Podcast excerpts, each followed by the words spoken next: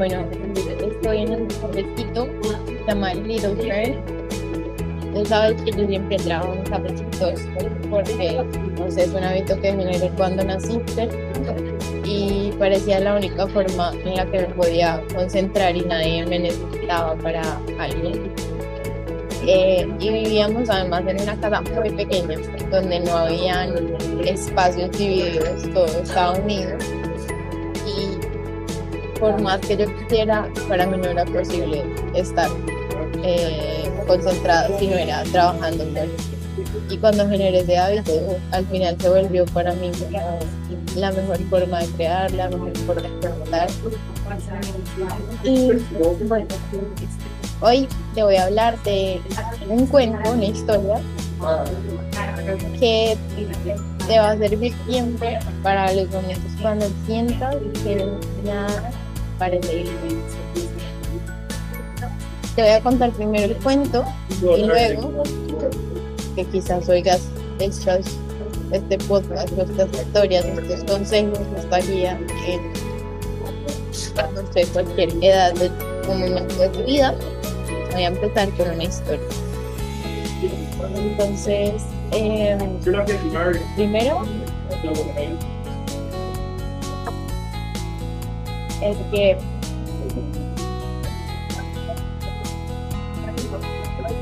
quiero que te imagines, o bueno, la historia comienza con una mariquita.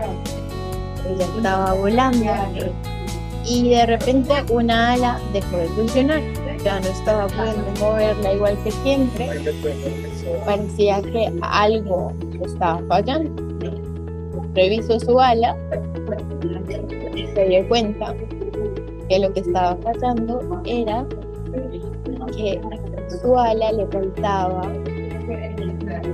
estirar, que no estaba nada flexible, le faltaba descanso, le faltaba parar, pero ella no podía parar porque sentía que tenía que estar constantemente visitando las flores porque ese era su trabajo.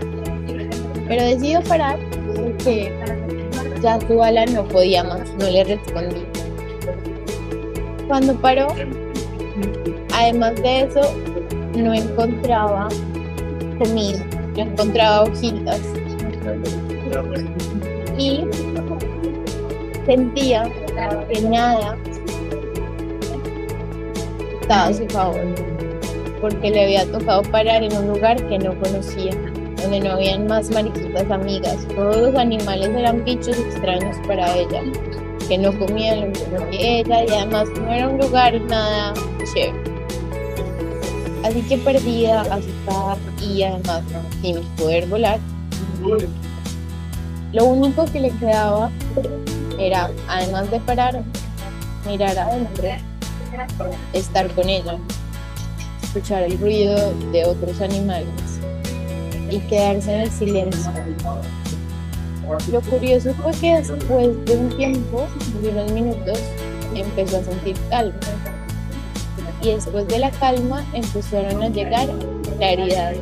Es como si su cuerpo le hubiera empezado